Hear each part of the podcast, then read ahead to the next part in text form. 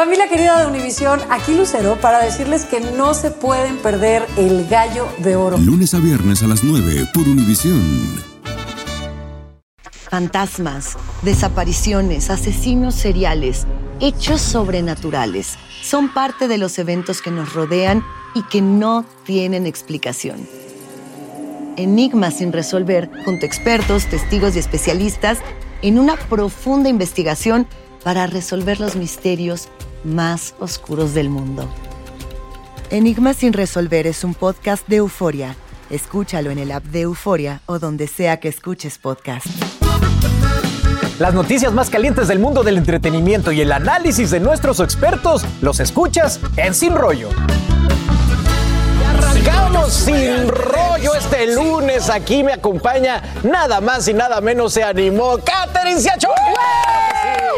Gracias, la barbada Catherine. más bella. Así es. Bueno, y ya la escucharon. Marcela Sarmiento también Feliz está de aquí. estar aquí con Katherine. Y por este lado, Astrid Rivera. Hola, yo feliz también de estar acá, feliz lunes. Y Monse Medina, la voz de Euforia.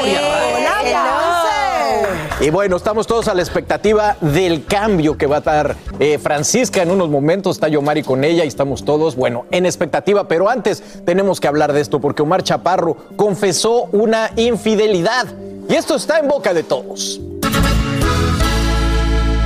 ¿Qué es lo más grande que te ha perdonado a ti la mojarrita? Yo creo que la infidelidad. ¿Fuiste infiel? Sí, sí, sí, sí me equivoqué. ¿Hubo consecuencia de la infidelidad? Ay, pues sí, claro. Sí, sí, sí. Para los dos es muy doloroso. Todo el mundo le saca la vuelta al tema y etcétera. Pero, pero la infidelidad está y siempre está latente, siempre está la oportunidad. Sí, de hecho a mí no me cacharon, ¿eh? Yo. ¿Tú fuiste el que dijiste? Algo, algo ahí, como que se, se presentó una oportunidad. Dije, sí, me equivoqué. Y fue muy duro. No sé si más duro para mí que para ella. Fue muy duro. Pero gracias a Dios, ahorita te digo, no me arrepiento.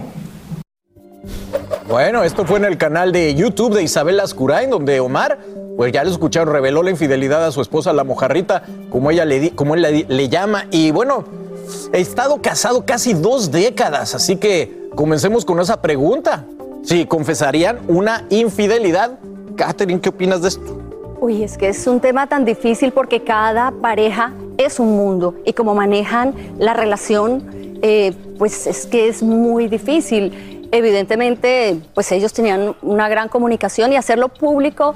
A veces, mira que cuando yo recién escuché la noticia, yo estaba en contra de que lo hubiera hecho porque son cosas personales que para qué las tienen que ventilar. Pero por otro lado, luego lo escuché y pensé que siendo una figura pública, tal vez puede dar un poco de ejemplo a las parejas de hoy en día que no perdonan nada, no perdonan ni el jabón eh, puesto mal, ni la crema de dientes eh, abierta, ni por supuesto una infidelidad. Eh, hay que ver mil cosas, pero puede ser un, no sé, un ejemplo probablemente. Total, yo creo que sí, mi Marce, porque ahora con un like te divorcias. No, es la cancelación de Ay, todo, sí, ¿sabes? Es la cancelación de todo. Lo que pasa es que sí siento que es un tema bastante delicado cuando uno lo revela públicamente. Y creo que una, eh, una vez dicho, como ya no puedes echarte para atrás, Catherine, chica, ya uno no se puede echar para atrás después de que lo dijo, yo creo que eso lo va a acompañar a uno toda la vida. Esperemos que no lo tachen de infiel toda la vida, porque eso también pasa. Cuando tú dices algo, la gente inmediatamente te cae y no te quita nunca eso que tú en algún momento, eh, digamos, como que confesaste de haber cometido el error. sí. Es un peso muy grande decirlo públicamente. El, refrán. Monse, es Yo once creo. a cheater, always a cheater. Sí, y esta, esta va a decir eso. Una vez infiel, siempre infiel. Miren, no, yo creo que las personas pueden cambiar y yo creo que sí, definitivamente cada relación tiene su dinámica. Sin embargo, no solamente lo acompaña a él el hecho de que él haya sido infiel, lo, la acompaña a ella también. Eh, no sé si fue la mejor decisión, ya por más que él quisiera ser un ejemplo, por más que quizás él quería ser el que, el- el tener control de la na- narrativa de su historia.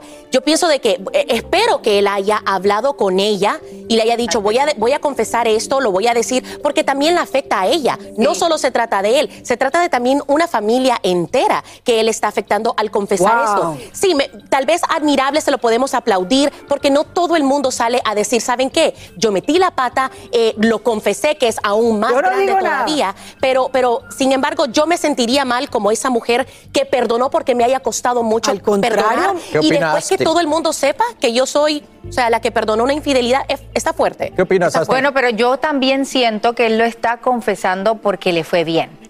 Porque le fue bien porque ella lo perdonó. Obviamente, eh, el resultado de él pedir las disculpas, que me imagino las pidió, porque él dice que fue lo que lo peor que te ha perdonado, o sea, eso que te ha perdonado tu esposa y él habla de la infidelidad. Yo no entendí mucho la parte donde él dice, a mí me nos dolió a los dos, pero a mí me dolió más que a ella. No sé si se está refiriendo en este caso al cargo de conciencia que él probablemente aún carga por la situación que pasó por no estar en esa posición. Pero yo creo que para tú no llegar a esta posición, lo más saludable siempre es no ser infiel para que no tengas que dar este tipo de entrevistas es ni tengas que dar este tipo de confesiones, ¿no? Claro, Astrid, ese es el mundo ideal, pero aquí el hombre está confesando milagro y no santo. Sí, que eso yo- también yo es otra creo cosa. que- No, pero igual, sí- o sea, se hizo, otra Yo creo cosa que sí se quién confesó se hizo. porque él dice que nunca lo cacharon, entonces tuvo que haber sido una confesión. Vamos a ver qué opina mi gente de Nueva York, a ver si confesarían una infidelidad. ¿Qué opinan por allá, por la Gran Manzana? Hola, ¿qué tal muchachos? Muy buenos días. Este tema está que arde aquí en Nueva York. Octavio, vamos a empezar contigo. ¿Te ha pasado? ¿Has confesado? No me ha pasado, pero nunca lo voy a confesar. ¿Por qué ¡Nunca! no? ¿Por qué no? La honestidad es Mari. importante. Ya, Para que pase el rosario todos los días, el desayuno de cada día. Que me fuiste infiel, que me fuiste infiel. No, hombre, no, yo no estoy para eso. ¿Cómo Nunca. no? ¿Y Annie Belkis? La verdad se dice siempre. Total. Siempre La verdad se dice siempre. ¿Te han confesado a ti una infidelidad? Claro que sí, lo ¿Cómo lo perdoné, tomaste? Lo perdoné. Mentira, eso es mentira tuya. Claro. Ay, Daniel, amigo, ¿le ha pasado? A mí me pasó y me perdonaron porque yo estaba joven, estaba en, Puerto Rico haciendo la película Toño Bicicleta. Pero En la- sí, a mí me No perdonan nada. No me perdonan. Ah, bueno, Estela, ¿oíste? Oye, hasta saludo le mandó. ¿Y usted, mi caballero? Usted nunca ha pegado un cuerno, ¿verdad? Yo sí. Y, Ay, Dios mío, padre. y me fue, me fue muy Esto no es de, re- de reírse. Ojalá Claro. y fuera, pero esto, esto es un tema serio. Lo votaron. pero a ver. Lo votaron. Claro. Pero ahora ya me perdonó y me trajo que no yo. Lo- ay, pero se lo trajo para Nueva York, todavía lo quiso. No fue tan, tan feo el rollo. ¿Y usted? Dígame. Eh, ¿Qué les digo? ¿Ha perdonado un cuerno? ¿Le han pedido perdón a usted? Yo no perdono cuernos. Que no perdono cuernos. Usted no ha pegado. ¿Y a usted? Yo ¿Le han nunca, pegado? nunca, nunca, ni ha muerto pegado. lo confieso. Nunca se lo dijeron. Ni muerto lo confieso, yo no. Esa es de lo que lo perdona dándole una golpiza. Ay, ay, ay, ay, Dios no, Vamos a ver lo que dicen ustedes, muchachos. Bueno, gracias. No a la violencia. No, a mí me preocupa como un yo tema tan serio, lo están cogiendo así como a relajo. O sea, al final del día yo sí, yo sí estoy con ella, que yo, lo- yo obviamente lo diría.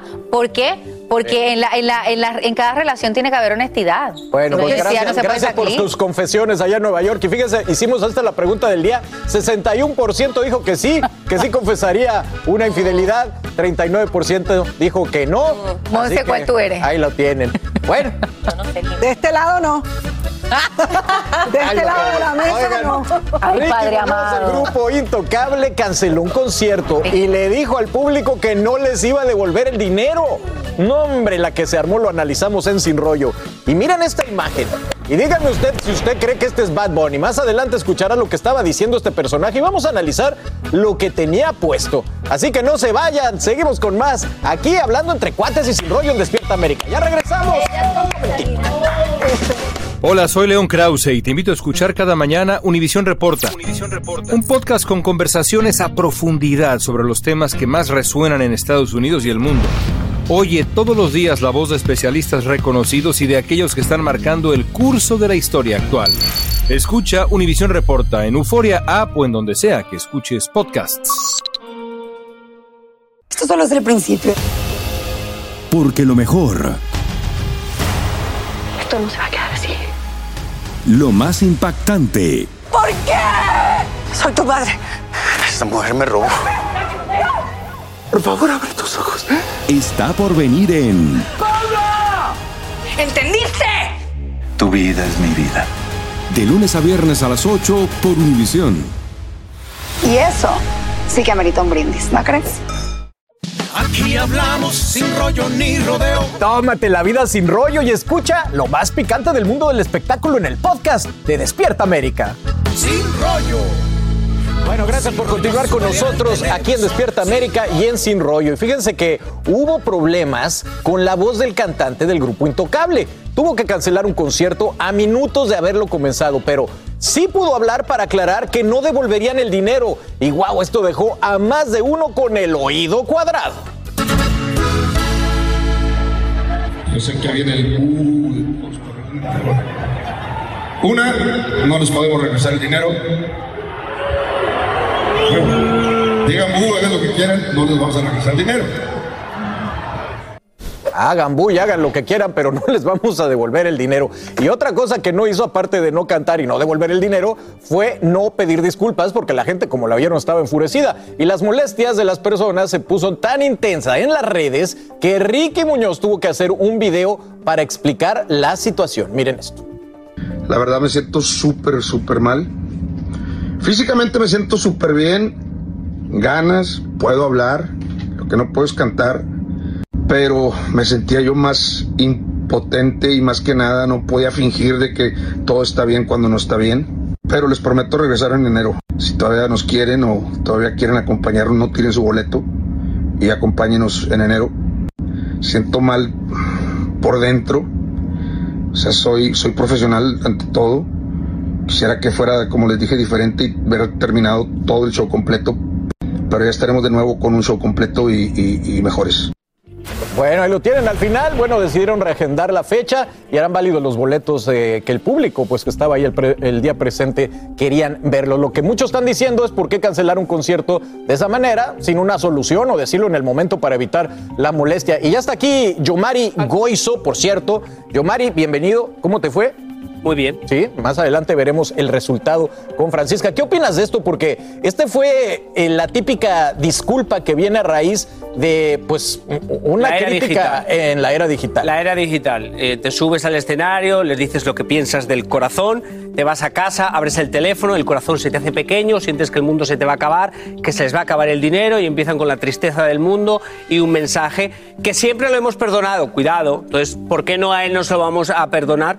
Pero yo diría que tiene que cambiar, tiene que acabar esto, porque va a llegar un punto que no nos creemos nada. Entonces, si siento que algo estaba pasando en el concierto, que pasa muchas veces, que no les querían pagar o algo, y por eso ellos querían cancelar. Me temo que va algo por ahí. Es una teoría mía. A lo mejor. ¿Tú qué opinas, Monse? Porque pues tú estás más cerca de los conciertos. A veces son los eh, mismos eh, organizadores que les dicen, oye, el dinero ya se usó, ya no te lo podemos devolver, reagendemos. Pero al final del día, la cara, la cara son ellos, son el artista, no son los organizadores. Y sabemos de que la logística puede ser muy complicada. Pero de nuevo, ¿cómo es posible de que el tan decidido en el escenario dijo, no le vamos a regresar, no me importa si están abuchando? Porque Ujú. escuchen el mensaje también muy decidido, hasta como dice Yomari, abren el Sí, teléfono y ven que sí. las consecuencias pueden ir más allá que esa única fecha. Sí, definitivamente muy mal manejo de la situación. Vámonos a Nueva York a ver qué opinan los sinrolleros. ¿Qué harían allá los sinrolleros si les cancelan un concierto y les dicen que no les van a devolver el dinero? No, hombre.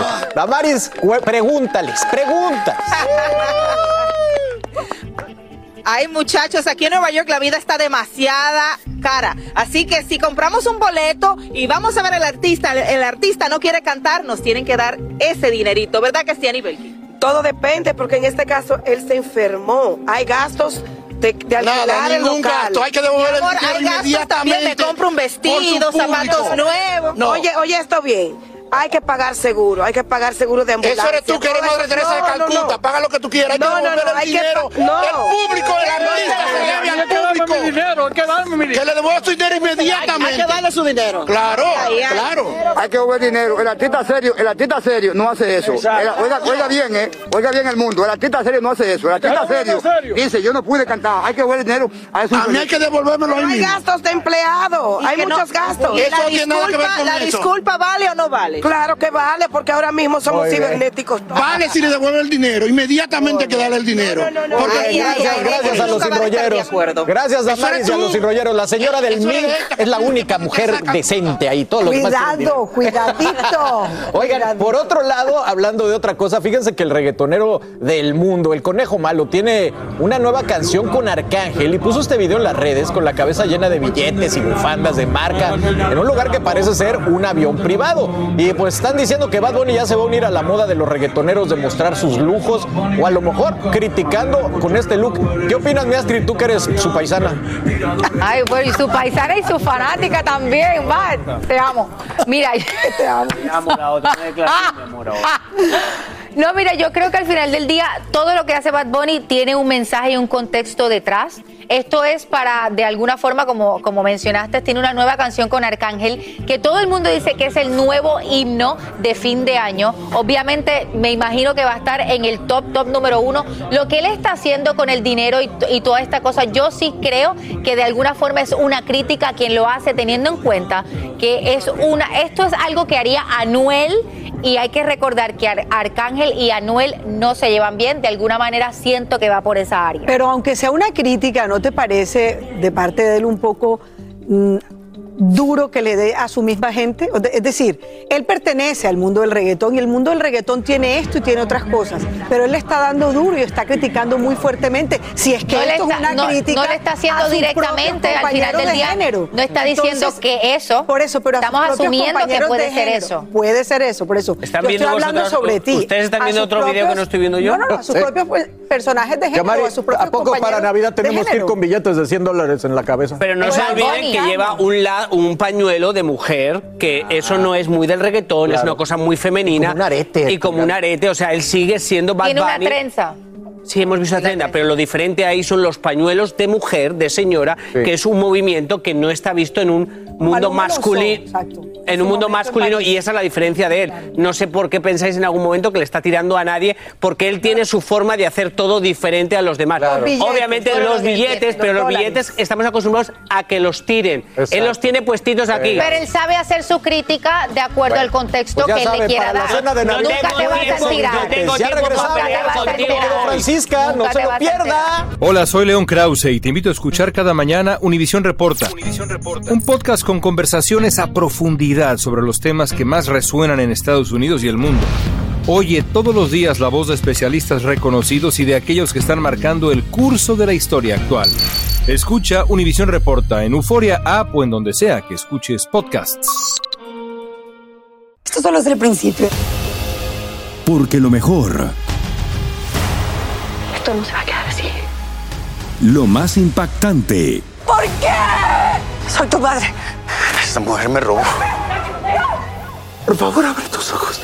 está por venir en ¿Entendiste? Tu vida es mi vida. De lunes a viernes a las 8 por Univisión. Y eso sí que amerita un brindis, ¿no crees? Aquí hablamos sin rollo ni rodeo. Tómate la vida sin rollo y escucha lo más picante del mundo del espectáculo en el podcast de Despierta América. Sin rollo. Ahí la están viendo, señores. Queremos felicitar a nuestra compañera Helen del Toro, que este fin de semana celebró por todo lo alto la vida y la salud de su bebé Bastián, que bueno, viene en camino y de verdad que bueno, digo que tuve la dicha de estar presente y fue un día espectacular. Ahí estoy, ahí, bueno, como ven, su familia, estuvo también sus compañeros de Inhibición. Fue muy lindo. Qué bueno, una felicidades. mañana Con su muy esposo espectacular. Sebas, ahí están. Bebé muy esperado. Y se ve bellísima la Helen. Y bueno, ahí está. Llegó la hora. Llegó el momento. Yomari con sus manos mágicas Ah. fue el encargado de esa transformación. ¿Estamos listos?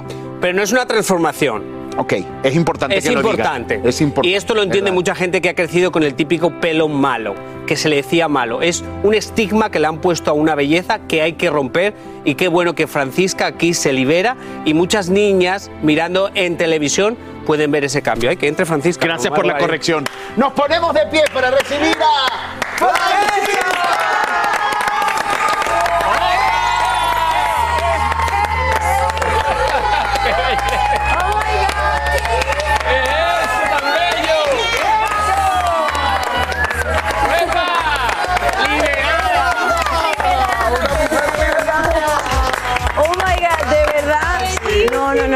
siento, me siento bella, me siento muy bien.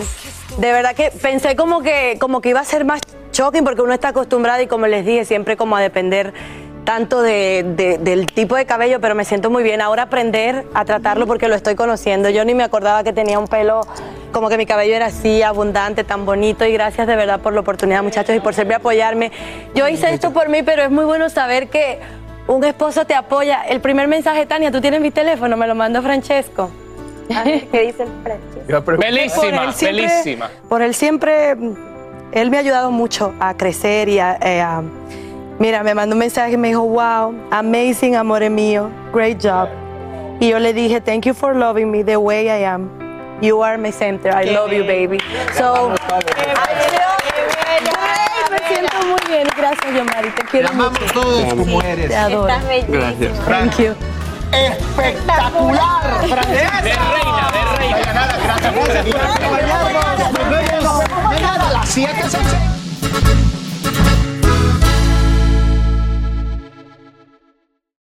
Dicen que traigo la suerte a todo el que está a mi lado. Y esa es mi mala fortuna. Basada en el clásico de Juan Rulfo, llega Univisión, El Gallo de Oro. Supongamos que la caponera puede inclinar la suerte a quien ella quiera. ¿Estás tardando en conquistarla? Con Lucero, José Ron y Plutarco Asa. Este gallo está cambiando la vida. En una historia legendaria de amor y azar. No trates de cambiarme, no lo vas a lograr. El Gallo de Oro, lunes a viernes a las 9 por Univisión.